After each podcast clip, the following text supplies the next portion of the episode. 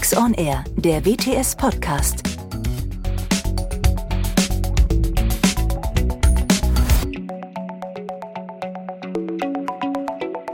Ja, hallo und herzlich willkommen zu einer weiteren Folge Text Talk Köln.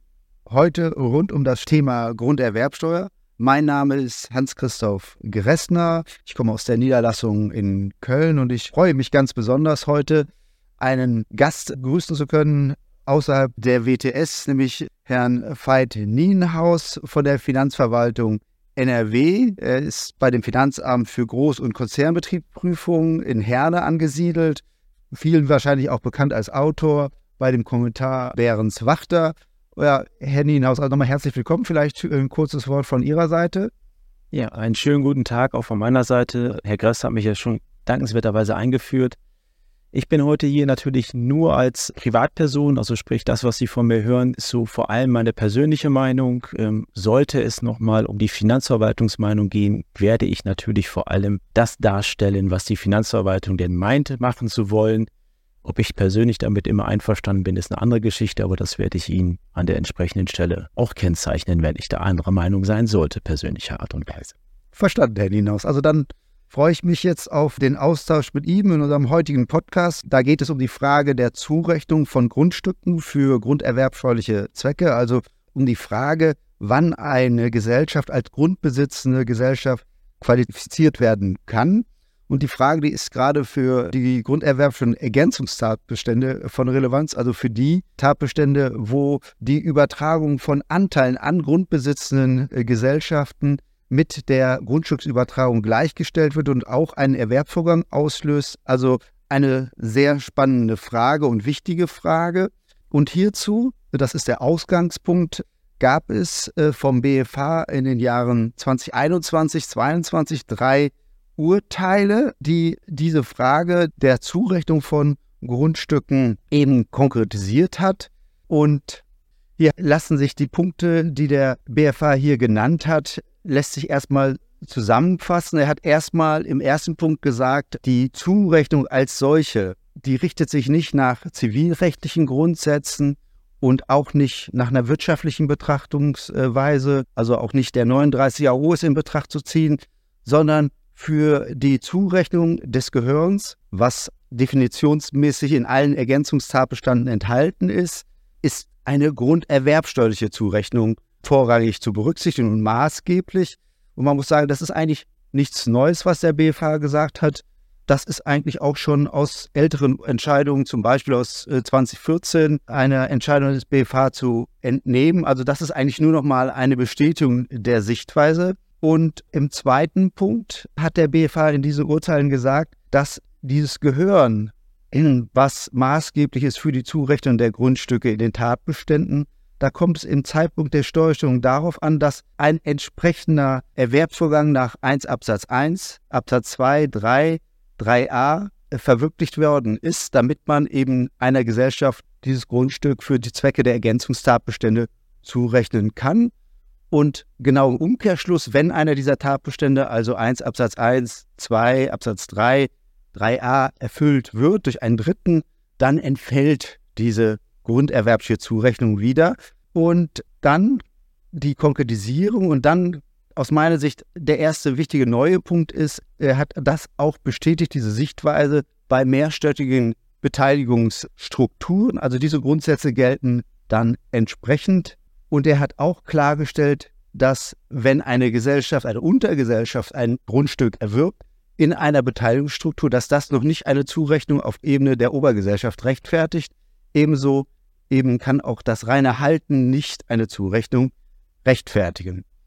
Und diese Grundsätze, die ich hier gerade versucht habe zusammenzufassen, damit hat sich jetzt die Finanzverwaltung auseinandergesetzt und hat gleichlautende Erlasse mit Datum vom 16.10.2023 veröffentlicht. Ich nenne sie jetzt im Nachgang nur kurz Zurechnungserlasse und hat ihre Sichtweise zu diesen Entscheidungen dargestellt.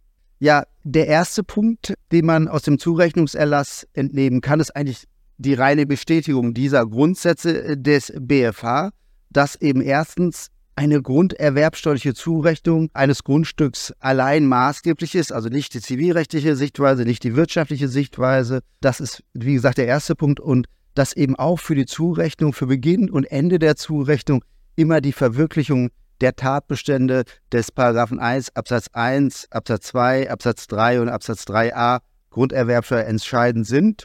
Und er hat auch im Ausschluss dieser drei Urteile gesagt, dass es eben für die Zurechnung nicht maßgeblich ist, wenn ein Tatbestand des Paragraphen 1.2a oder 1.2b äh, verwirklicht wird. Dadurch kommt es nicht zu einer Änderung der grunderwerbsteuerlichen Zurechnung und hat dann eben auch noch im Eingang explizit die beiden Urteile aus dem Jahr 22 entsprechend zitiert. Das denke ich, Herr Nienaus, ist erstmal so, glaube ich, auch die Sichtweise, die die Finanzhoheit zum Ausdruck bringen will. Sie bestätigt im Grunde hier doch erstmal die Aussagen des BFH.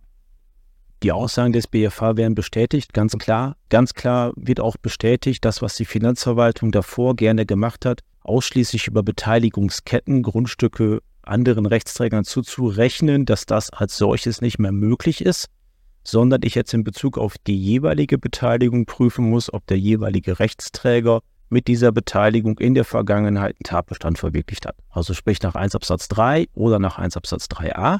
Nur wenn dieser Rechtsträger in der Vergangenheit diesen Tatbestand verwirklicht hat, kann ich ein Grundstück diesem Rechtsträger zurechnen, in Anführungszeichen, also gehören von Grundstücken an der Stelle. Und klargestellt hat der BFH an der Stelle nochmal und der Erlassgeber hat es übernommen, dass der, der Beginn und das Ende einer Zurechnung grundsätzlich mit der Verwirklichung eines grundstücksbezogenen Rechtsgeschäftes in Zusammenhang steht, also sprich Kauf oder Verkauf eines Grundstückes. Und eins der beiden Urteile, die jetzt auch im Bundessteuerblatt veröffentlicht worden sind, betrafen ja insbesondere nochmal den Sonderfall von treuhänderisch gehaltenen Grundstücken, wo dann der BFH gesagt hat, bei einem treuhänderisch gehaltenen Grundstück gibt es nur eine einzige Zurechnung dieses Grundstückes, nämlich zum Treugeber, nicht mehr beim zivilrechtlichen Eigentümer zum Treuhänder. Das ist zumindest erstmal die Kernaussagen die in den ersten Sätzen des gleichlautenden Ländererlasses vom 16.10.2023 erstmal wiedergegeben werden. Das ist das Schöne. Hier haben wir erstmal Konsens zwischen Finanzverwaltung und BFH. Jetzt wird es spannend, was die Finanzverwaltung im Zurechnungserlass daraus macht oder wie, wie sie das deutet. Und ich äh, würde das aufteilen in drei Stufen. Wir haben die erste Stufe, das ist die tatsächliche Zurechnung. Die tatsächliche Zurechnung eines Grundstücks und Danach soll ein Grundstück einer Gesellschaft zum Zeitpunkt der Steuerentstehung für die Ergänzungstatbestände dann zuzurechnen sein, wenn die Gesellschaft zuvor in Bezug auf dieses Grundstück einen Erwerbsvorgang verwirklicht hat, der unter 1 Absatz 1 oder Absatz 2 fällt.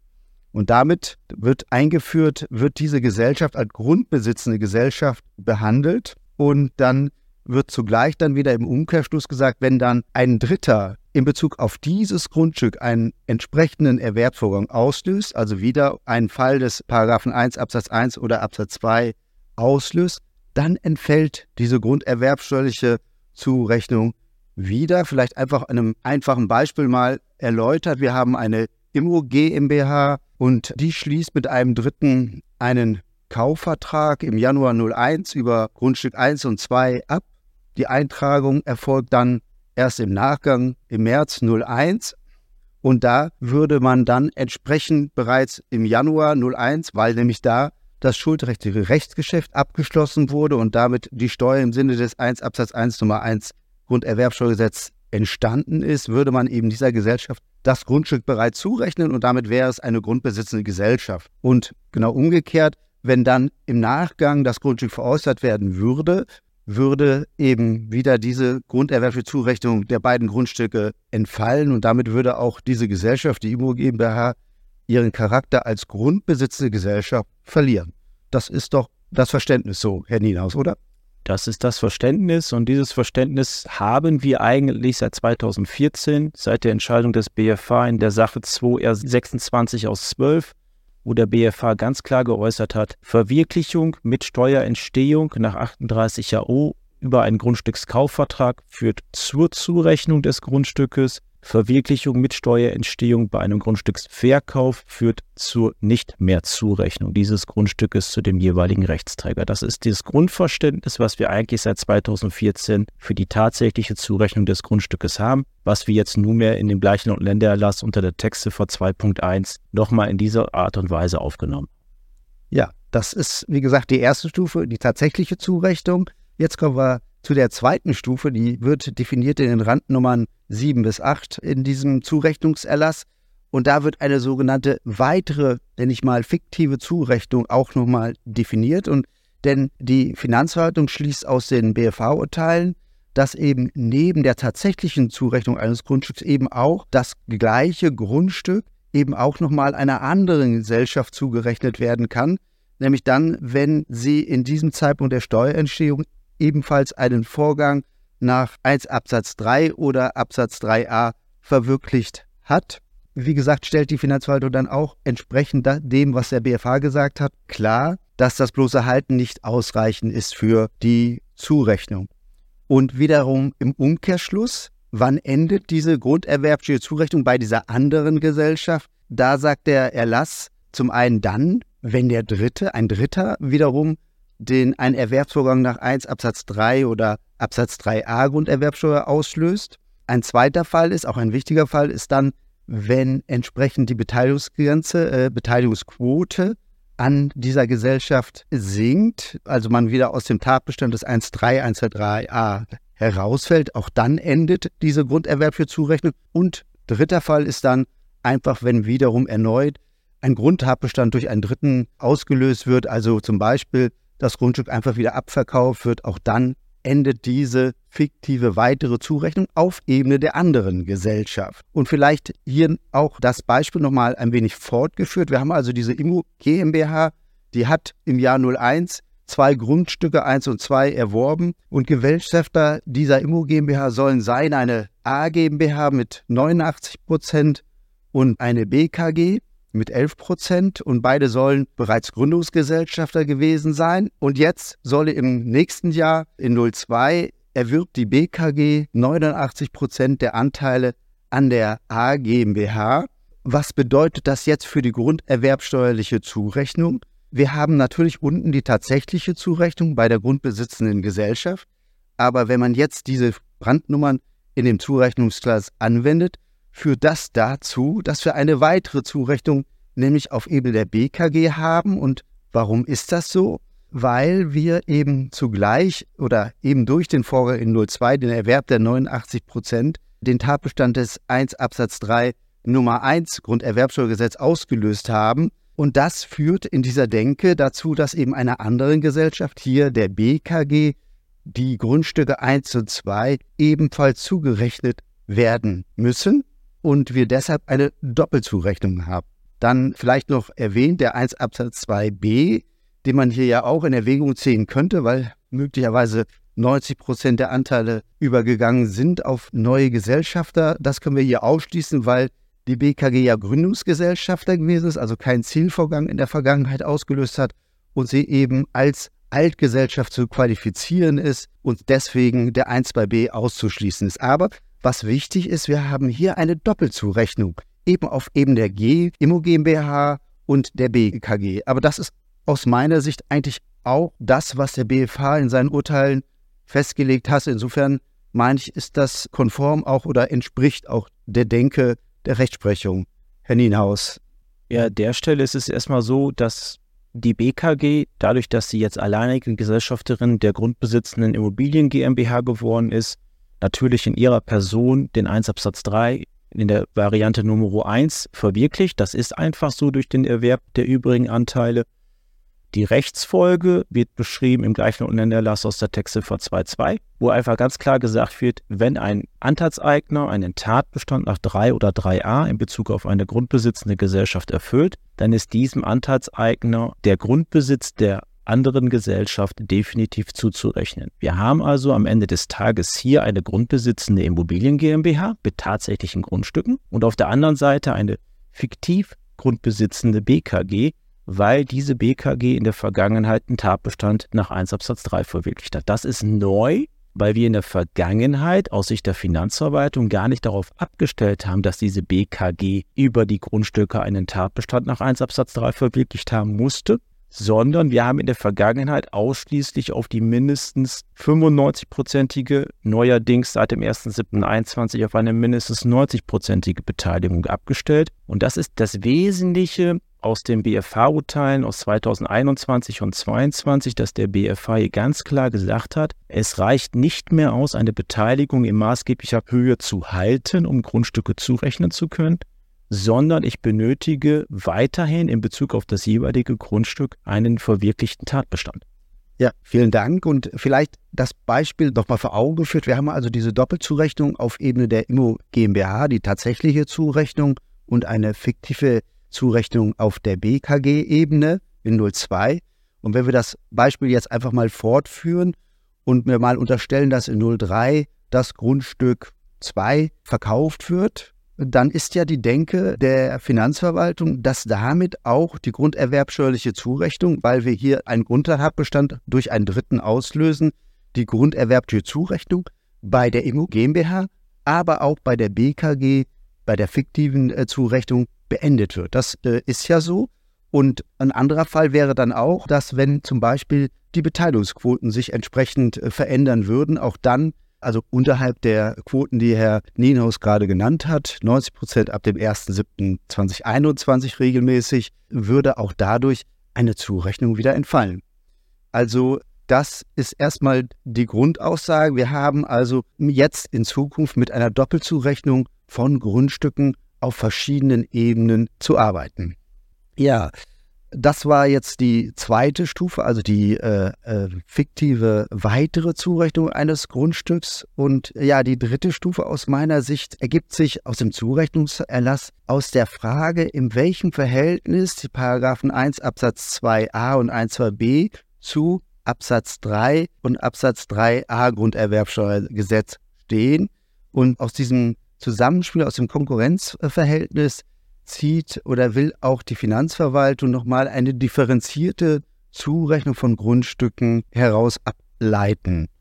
Sie differenziert zum einen die Fälle der gleichzeitigen Tatbestandsverwirklichung der Paragraphen 1 Absatz 3 Nummer 2 und Nummer 4 Grunderwerbsteuergesetz im Verhältnis zu 1 Absatz 2a und 1 2b Grunderwerbsteuergesetz. Also das ist eigentlich regelmäßig dann der Fall, zum Beispiel bei Umwandlungsvorgängen, wenn mit Eintragung eben entsprechend die Steuer entsteht. Denn bei 1 bei A und 1 bei B Grunderwerbsteuergesetz ist ja das Closing, das dingliche Rechtsgeschäft, der Zeitpunkt der Steuerentstehung.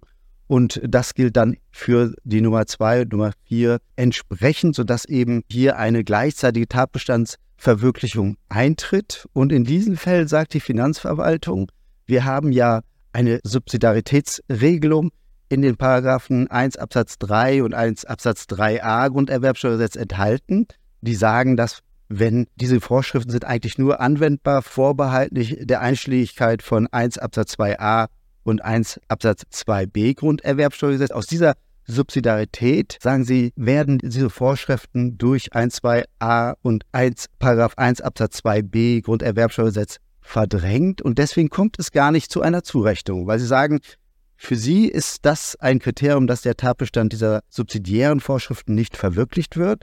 Und äh, deswegen bedarf es auch keiner Zurechnung und wird keine Zurechnung ausgelöst. Das ist der Fall der gleichzeitigen Tatbestandsverwirklichung. Und dann gibt es einen zweiten Spiegelstrich in der Randnummer 11, von der wir jetzt hier sprechen, im Zurechnungserlass. Und das sind die Fälle des zeitlichen Auseinanderfallens der Besteuerungszeitpunkte. Und dann wird genannt, der 1 Absatz 3 Nummer 1 und der Paragraph 1 Absatz 3 Nummer 3 Grunderwerbsteuergesetz im Verhältnis zu den beiden vorrangigen Tatbeständen des Paragraphen 1 Absatz 2a und Absatz 2b Grunderwerbsteuergesetz. Und das ist ja durchaus ein praxisrelevanter Fall, das Auseinanderfallen von Signing und Closing. Und da muss man eben entsprechend realisieren, dass die Steuerentstehung von 1 Absatz 3 Nummer 1 und 3 dann ausgelöst wird eben mit dem schuldrechtlichen Rechtsgeschäft. Und wie gesagt, bei den anderen Vorschriften des Absatz 2a und Absatz 2b Grunderwerbsteuergesetz eben erst durch das dingliche Rechtsgeschäft des Closings. Und aus diesem Umstand hat die Finanzverwaltung, muss man sich nochmal vor Augen führen, geschlossen, dass in diesen Fällen keine Subsidiarität gilt, weil genau zum Zeitpunkt des Signings gibt es noch kein Closing, sage ich mal ganz einfach gesprochen. Und deswegen äh, gibt es auch keine Subsidiarität und deswegen ist der 1 Absatz 3 Nummer 1 und Nummer 3 Einschläge und wird auch nicht durch die Vorschrift zu diesem Zeitpunkt verdrängt, sodass es eben dazu kommen kann, dass entsprechend durch einen Übertragungsakt beide Vorschriften dem Grunde nach ausgelöst werden und auch eben eine Steuer festgesetzt werden kann. Das ist die sogenannte, sage ich mal, Signing-Closing-Theorie der Finanzverwaltung, die man in den vergangenen Jahren diskutiert hat und die sich jetzt zwischenzeitlich auch im Gesetz verankert hat, nämlich in den Paragraphen 16 Absatz 4a und Absatz 5 weil, Grunderwerbsteuergesetz, weil man gesehen hat, das führt ja im Zweifel zu einer äh, Doppelbesteuerung äh, desselben Vorgangs und das will man eigentlich nicht. Und deswegen hat man in den Paragraphen der Rückabwicklung die Möglichkeit eingeführt, dass man wieder unter Umständen, wenn man nämlich entsprechend ordnungsgemäß und vollständig eine Anzeige für das Signing und das Closing gemacht hat, auf Antrag eben zumindest die Festsetzung bezogen auf das Signing rückabwickeln kann. Und diesen Fall hat jetzt die Finanzverwaltung vor Augen und sagt, im Gegensatz zu dem Grundfall geht sie davon aus, dass, weil wir zwei unterschiedliche Tatbestände verwirklicht haben, zu unterschiedlichen Zeitpunkten, Besteuerungszeitpunkten, sagt sie, deswegen kommt es auch zu einer Zurechnung, ist hier auch eine Zurechnung bei der anderen Gesellschaft überhaupt möglich? Da frage ich mich als erstes Besteuerungszeitpunkte. Das wird ja in dem Zurechnungserlass ausdrücklich gesehen. Herr Nienhaus, wie würden Sie das verstehen? Wann liegt ein Auseinanderfallen der Besteuerungszeitpunkte überhaupt vor? Wann kann der überhaupt vorliegen? Das ist die große Frage. Da bin ich komplett bei Ihnen. Also wenn man das aus der, sage ich mal jetzt seit dem 1.7.21 bestehenden Historie ableiten möchte, Sie haben es schon genannt, Signing-Closing-Theorie, dann wäre das für mich definitiv ein Auseinanderfallen, was den Kalendertag angeht. Also wenn an einem selben Kalendertag sowohl das schuldrechtliche Grundgeschäft, umgangssprachlich Signing und auch die tatsächliche Anteilsabtretung in Klammern Closing stattfindet, dann wäre es für mich noch der selbe Besteuerungszeitpunkt, weil ich denselben Kalendertag als Stichtag habe. Umgekehrt wäre es dann so, wenn diese Besteuerungszeitpunkte Signing Closing nicht am gleichen Kalendertag liegen oder lägen, sagen wir es mal in fiktiven Variante, dann hätte ich dem Grunde nach zu zwei verschiedenen Stichtagen zwei unterschiedliche rechtliche Würdigungen vorzunehmen. Persönlich weiß ich immer noch nicht, ob das immer so letzte Weisheit Schluss ist, diese Signing-Closing-Theorie. Es steht so im Gesetz, es steht so in den gleichlauten Ländererlassen. Ich als Betriebsprüfer bin natürlich dann in der Verpflichtung, das entsprechend aufzugreifen. Also diesen einheitlichen Lebenssachverhalt, Anteilsübergang in zwei Rechtsschritte zu atomisieren. Solange beide Rechtsschritte am gleichen Kalendertag liegen, werte ich das so und wertet auch die Finanzverwaltung. Nach meinem Kenntnisstand das so, dass man nur einen der beiden Tatbestände oder einen der subsidiären Tatbestände dann als verwirklicht ansieht, nämlich dann das Closing vorrangig vor dem Signing an diesem Besteuerungstag besteuert. Zivilrechtlich steht da was von Zeitpunkten in der Randziffer 11 und im zweiten Spielgespräch, sofern die Besteuerungszeitpunkte des und des auseinanderfallen ob das am Ende des Tages wirklich dann der Besteuerungszeitpunkt gleich Kalendertag oder Besteuerungszeitpunkt gleich die juristische Sekunde des entsprechenden Rechtsvorgangs oder des entsprechenden Tatbestandsmerkmals ist, lasse ich jetzt mal ganz bewusst offen, weil da möchte ich jetzt vielleicht auch nicht irgendwo sagen, das wird niemals so sein oder das wird immer so sein, weil das ist halt nicht klar definiert. Für mich aus der Historie heraus, seit 2006 mit der Grunderwerbsteuer betraut, muss ich sagen, haben wir immer auf wenn wir über dieses Signing-Closing gesprochen haben, auf dem gleichen Besteuerungstag abgestellt, aufgrund desselben Rechtsvorgangs, desselben Vertragswerkes. Das war so bisher die Doktrin. Ein Rechtsvorgang, ein Besteuerungstag, eine Besteuerungsfolge. Aber das heißt schon, dass auch die Finanzverwaltung annimmt, dass es, sage ich mal, der zweite Spiegelstrich zu dem Auseinanderfallen eigentlich ein Sonderfall ist und dem Grunde nach dass zeitlich Zusammenfallen durchaus erstmal die Regel ist und man einfach nur den Sonderfall, nämlich was ja in der Praxis sehr oft passiert, Signing und Closing fällt auseinander, weil man die dingliche Abtretung unter einer Aufschiebung Bedingung vereinbart, zum Beispiel Genehmigung im Kartellrechtsverfahren, was ja nicht unüblich ist.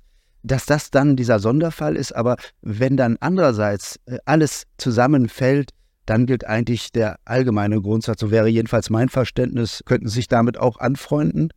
Das ist so persönlich gesprochen auch meine Auffassung. Ob jeder der Angehörige der Finanzverwaltung diese Auffassung vertritt, möchte ich jetzt nicht meine Hand für ins Feuer legen, bloß bin bei Ihnen, weil es ist am Ende des Tages der Sachverhalt passiert, sag ich mal, durch einen Vorgang an einem Tag und dieser eine Sachverhalt ist zu würdigen. Es sind jetzt praktisch nicht zwei verschiedene Vorgänge aufgrund eines Sachverhaltes, sondern es sind zwei Vorgänge aufgrund eines Sachverhaltes zu einem Besteuerungsstichtag. Ja, und was mir auch noch durch den Kopf geht, ist ja eigentlich diese Differenzierung zwischen den einzelnen Fällen in 1 Absatz 3, das sieht man eigentlich nicht in den Urteilen. In den Urteilen wird ja ganz pauschal auf 1 Absatz 3 und Absatz 3a verwiesen für die Frage der Zurechnung von Grundstücken, nennen es jetzt mal weitere Zurechnung, fiktive Zurechnung und gar nicht zwischen den Fällen unterschieden. Und das ist meines Erachtens auch nicht zwingend. Und man könnte, denke ich, auch die These aufstellen, dass der BFH das anders sehen könnte, nämlich er einfach sagt, egal welcher Fall in den Vorschriften erfüllt ist, es wird immer eine weitere fiktive Zurechnung ausgelöst. Deswegen kann ich diese Differenzierung nicht ganz folgen, aber ich denke, jetzt für die Praxis muss man es erstmal so akzeptieren und auch mitarbeiten. Also für die Praxis an der Stelle gibt natürlich der gleichlautende Ländererlass der Finanzverwaltung eine klare Regelungslage vor. Das, was Sie gerade angesprochen haben, ist die Frage der Subsidiarität, ob diese Subsidiarität im 1 Absatz 3 und 3a dazu führt, dass letzten Endes der Tatbestand gar nicht als verwirklicht gilt. Das ist ja Ihr Ansatz gerade gewesen, den Sie gesagt haben, wenn ich die Nummer 2 und die Nummer 4 und der 2a und der 2b zeitlich zusammenfallen, dass ich dann keine geänderte Zurechnung von Grundstücken habe. Ob das am Ende des Tages in der Subsidiarität so drinsteht oder nicht, sage ich mal, ist ein Blick in die Glaskugel. Es gibt, glaube ich, zivilrechtlich gute Gründe dafür, dass das so ist. Es gibt aber, glaube ich, genauso viele Gründe und Argumente dagegen, dass das anders sein könnte. Ich als Angehöriger muss Ihnen ja ganz klar sagen, fallen die Besteuerungszeitpunkte zusammen, ändert sich nichts in der Zurechnung, weil der 2a und der 2b, der vorrangig verwirklicht wird und auch besteuert wird, nicht zu einer geänderten Zurechnung von Grundstücken führt. Hm, steht halt so ganz klar im Erlass, hat der BFH auch genauso geurteilt. Ob das am Ende des Tages zivilrechtlich richtig ist, muss dann leider irgendein gearteter Einzelfall zeigen, wo das eventuell mal zum Tragen kommen könnte. Spannende Frage. Auf jeden Fall. Das heißt also, wir haben, fassen wir doch mal zusammen erstmal in der Grundaussage, wir haben einmal die tatsächliche Zurechnung auf Ebene der grundbesitzenden Gesellschaft. Wir haben aber daraus über hinaus auch die Möglichkeit, dass wenn eben Tatbestände erfüllt werden nach 1 Absatz 3 und Absatz 3a, dass man eine weitere fiktive Zurechnung desselben Grundstückes auf der weiteren Ebene in der Beteiligungsstruktur auslöst. Es kommt also zu einer Mehrfachzurechnung und dabei ist eben auch noch aus Sicht der Finanzverwaltung zu differenzieren, ob wir ein zeitliches Zusammentreffen der Ergänzungstatbestände haben oder ob wir ein Auseinanderfällen dieser Ergänzungstatbestände haben, weil im ersten Fall man eben nicht zu einer Änderung der Zurechnung kommt, der weiteren Zurechnung und im zweiten Fall sehr wohl. Also wir haben fest, dass wir eine Mehrfachzurechnung haben. Damit stellt sich die weitere spannende Frage, was ergibt sich eigentlich aus dieser Mehrfachzurechnung ergibt sich daraus auch zugleich eine Mehrfachbesteuerung. Und das vielleicht machen wir uns nochmal an dem Fall klar, wie die Finanzverwaltung damit umgeht. Und wir sind dann jetzt nochmal in unserem Fall mit der Immo GmbH, die also zwei Grundstücke erworben hat. Wir haben dann im nächsten Schritt in 02 einen 1 Absatz 3 auf Ebene des Gesellschafters der Immo GmbH, die BKG, ausgelöst, sodass wir eine weitere fiktive Zurechnung begründet haben auf Ebene der BKG. Und jetzt soll der Fall weitergesponnen werden. Jetzt sollen die Gesellschafter, die beiden Gesellschaften, nennen wir sie hier D und E, die jeweils zu 50 Prozent an der BKG beteiligt sind, die sollen ihre Anteile an zwei neue Gesellschafter veräußern da fragt sich jetzt, was sind die Steuerfolgen auf Ebene dieser beiden Zurechnungsebenen? Schauen wir uns das hier erstmal an. Wir haben auf jeden Fall keine Anteilsvereinigung, weil ja die Anteile auf zwei Gesellschafter übergehen.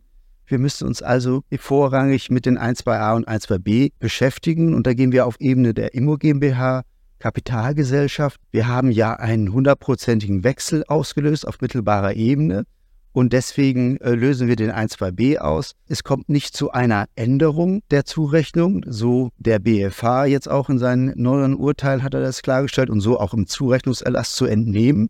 Aber wir müssen uns auch die zweite Ebene anschauen. Was ist auf Ebene der fiktiven Zurechnung, auf Ebene der BKG mit den Grundstücken 1 und 2? Ja, und da haben wir ja eine Personengesellschaft äh, vor Augen. Wir sind also in der Spezialvorschrift des 1.2a und da die Gesellschafter an dieser Personengesellschaft zu 100 Prozent wechseln, würde die Finanzverwaltung, so verstehe ich das hier, wohl auch den 1.2a Grunderwerbsteuergesetz anwenden wollen. Denn die Finanzverwaltung hat ja schon in ihren alten Erlassen aus 2022 zu 1.2a und 1.2b gesagt, dass diese beiden Vorschriften 1.2a Grunderwerbsteuergesetz und 1 Absatz 2b Grunderwerbsteuergesetz äh, gleichrangig nebeneinander stehen. Und die Konsequenz sehen wir hier aus dem Zurechnungserlass. Wir haben hier also zwei verschiedene Tatbestände auf zwei verschiedenen Ebenen auslöst, zweimal Grunderwerbsteuer. Das ist doch die Konsequenz, die man aus diesem Beispiel im Ergebnis ziehen muss. Das ist die Konsequenz und diese Konsequenz steht auch als Beispiel 1 im Gleichlaut Ländererlass vom 16.10.23 beschrieben wo ganz klar geäußert wird aus Sicht der Finanzverwaltung, dass die tatsächlich grundbesitzhaltende Immobilien GmbH aus unserem Beispielsfall einen 1 Absatz 2b verwirklicht, weil sich mittelbar ihr Gesellschafterbestand zu 100 Prozent geändert hat und parallel für dieselben Grundstücke, und das ist eigentlich das Entscheidende an dieser Stelle, was auch so dieses Störgefühl für viele entwickelt, dieselben Grundstücke, die ich jetzt auf Ebene der Immobilien GmbH schon besteuert habe, gehören fiktiv auch der BKG, weil die BKG in der Vergangenheit den 1.3 verwirklicht hat. Deswegen muss ich mir jetzt die BKG als grundbesitzhaltende Gesellschaft angucken und stelle fest, dass sich der Gesellschafterbestand dieser BKG ebenfalls zu 100 Prozent geändert hat mit der Rechtsfolge, dass der BKG nach 1 Absatz 2a oder auf Ebene der BKG ein Tatbestand nach 1 Absatz 2a verwirklicht wurde. Und das Entscheidende hier, und das ist dieses Ungerechtigkeitsempfinden für dieselben Grundstücke, für die die Immobilien GmbH den Tatbestand nach 1 Absatz 2b verwirklicht. Das Entscheidende ist, ich habe nicht eine Besteuerung desselben Steuerschuldners mal zwei, sondern für den 2b ist Steuerschuldnerin die Immobilien GmbH, für den 1.2a ist Steuerschuldnerin die BKG. Also wir haben nicht in der Persona gleich eine Besteuerungsfolge in doppelter Art und Weise, sondern ich habe auf beiden, maximal beiden grundbesitzhaltenden Ebenen jeweils eine Besteuerungsfolge nach 2a und 2b. Das ist die Lösung des gleichlauten Ländererlasses mhm. vom 16.10.23, Beispiel 1. Das ist auch die Lösung aus dem gleichlautenden Ländererlassen 2a, 2b vom 10.05.22. Das ist die Lösung der Finanzverwaltung. Und ich glaube, wenn man sich mit der Grunderwerbsteuer ein bisschen befasst und auch die eine oder andere Literaturstimme schon gelesen hat, komme ich jetzt mit meiner persönlichen Anmerkung an dieser Stelle, ob das wirklich der letzte Weisheitsschluss ist, lasse ich jetzt bewusst persönlich mal dahingestellt. Ich persönlich sage, bei mir entwickelt sich eine Art von Störgefühl. Dieses Störgefühl bezieht sich darauf, dass ich dieselben Grundstücke für denselben Lebenssachverhalt auf unterschiedlichen Ebenen, nach unterschiedlichen Tatbeständen, bei unterschiedlichen Steuerschuldnern besteuere. Das ist mein Störgefühl, weil ich so aus der Grunderwerbsteuerhistorie eigentlich immer so für mich mitgenommen habe, Aufgrund eines Lebenssachverhaltes soll jedes Grundstück maximal einmal besteuert werden. Das ist so das, was ich so aus der Grunderwerbsteuer mitgenommen habe. Wobei, wobei hier nur kurz angemerkt, die erste Erschütterung natürlich durch diese Signing-Closing-Theorie man erfahren hat. Auch das widerstrebt einem eigentlich der Praxis, auch wenn das man jetzt als Fakt eigentlich akzeptieren muss. Aber das ist ein guter Punkt. Ja. Meine persönliche Meinung an der Stelle, wie gesagt, ich habe da ein Störgefühl, wenn Sie mich als Betriebsprüfer antreffen und ich sie damit konfrontiere, werden sie natürlich keine andere Meinung von meiner Seite bekommen, offiziell als die, die im gleichen Erlass drinsteht oder die in den Erlassen drinsteht. Es ist leider so und das ist auch, muss ich sagen, ein starkes Stück, weil je nachdem, wie werthaltig auch diese Grundstücke sind und mit welchen Besteuerungsfolgen man da konfrontiert wird, ist das auch nicht mal nur die Portokasse, die angezapft wird. Das ist vollkommen richtig und ich denke, der BFH, die Urteile kann man vielleicht auch so verstehen, dass er das auch anders sieht, weil er spricht von Besteuerungslücke und äh, Zurechnung auf verschiedenen Ebenen.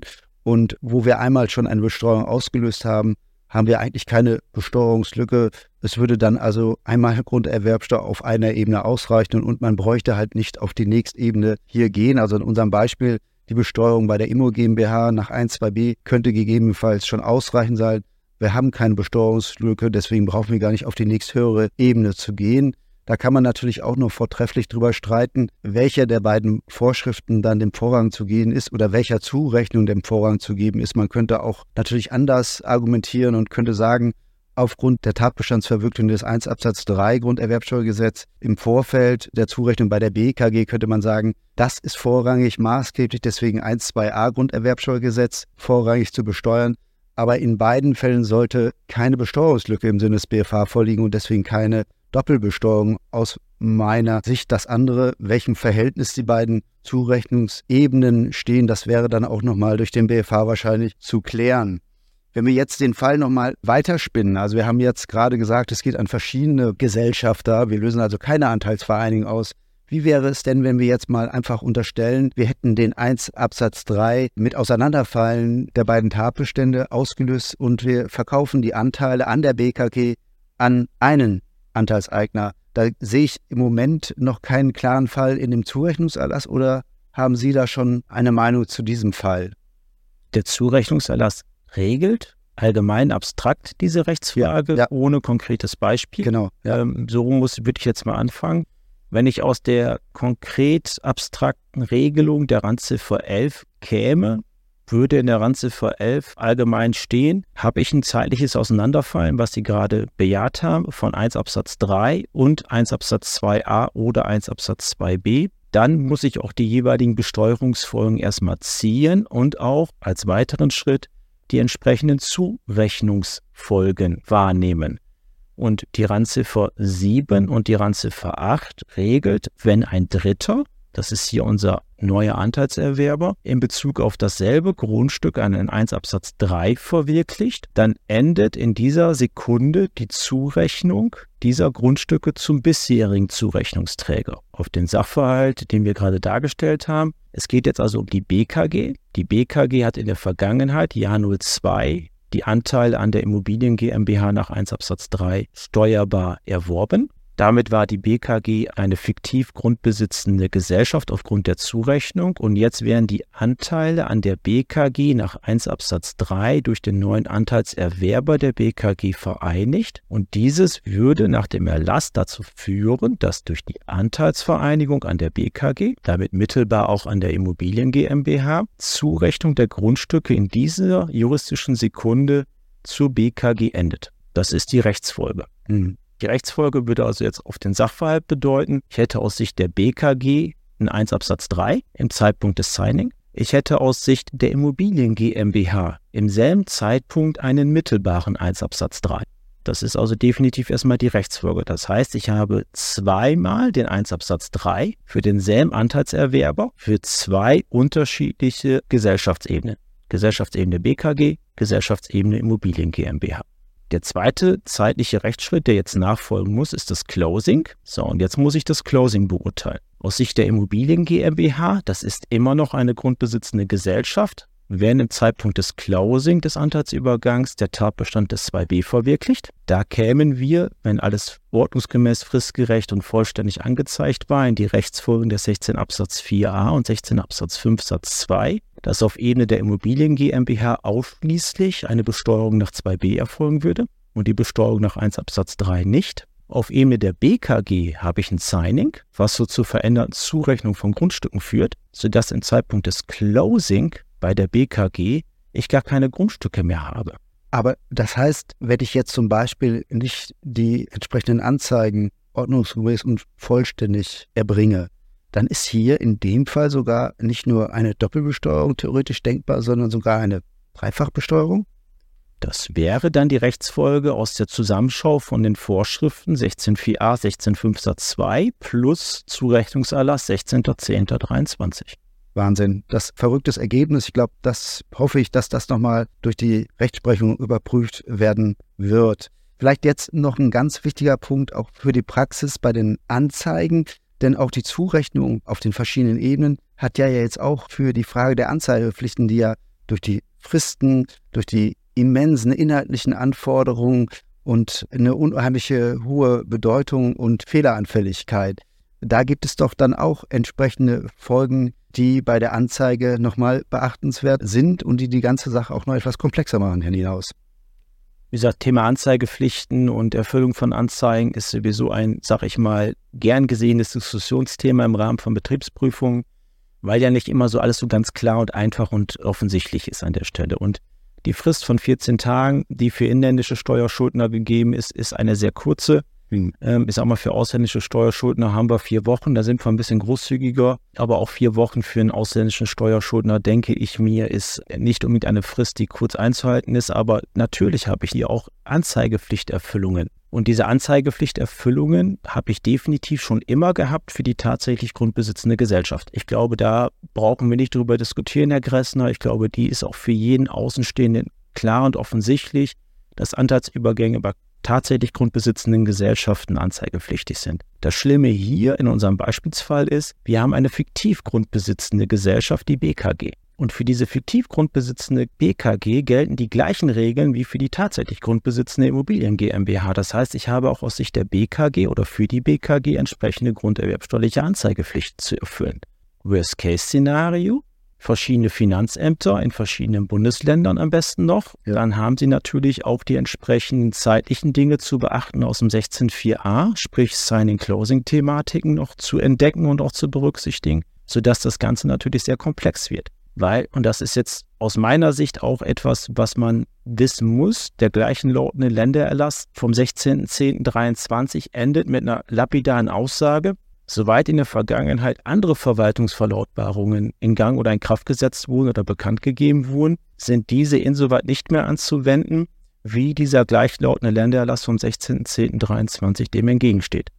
Und da muss man ganz klar benennen, die, den gleichlautenden Ländererlass zur örtlichen Zuständigkeit nach 17, weil dort an dieser Stelle noch die alte Lehre, die alte herrschende Meinung kundgetan worden ist, dass ich Grundstücke über Beteiligungen zurechne und nicht über bereits in der Vergangenheit verwirklichte Tatbestände. Und das ist ein ganz, ganz großer Bruch. In unserem Fall würde es halt in der Vergangenheit hätte ausgereicht, alles anzuzeigen auf Ebene der BKG.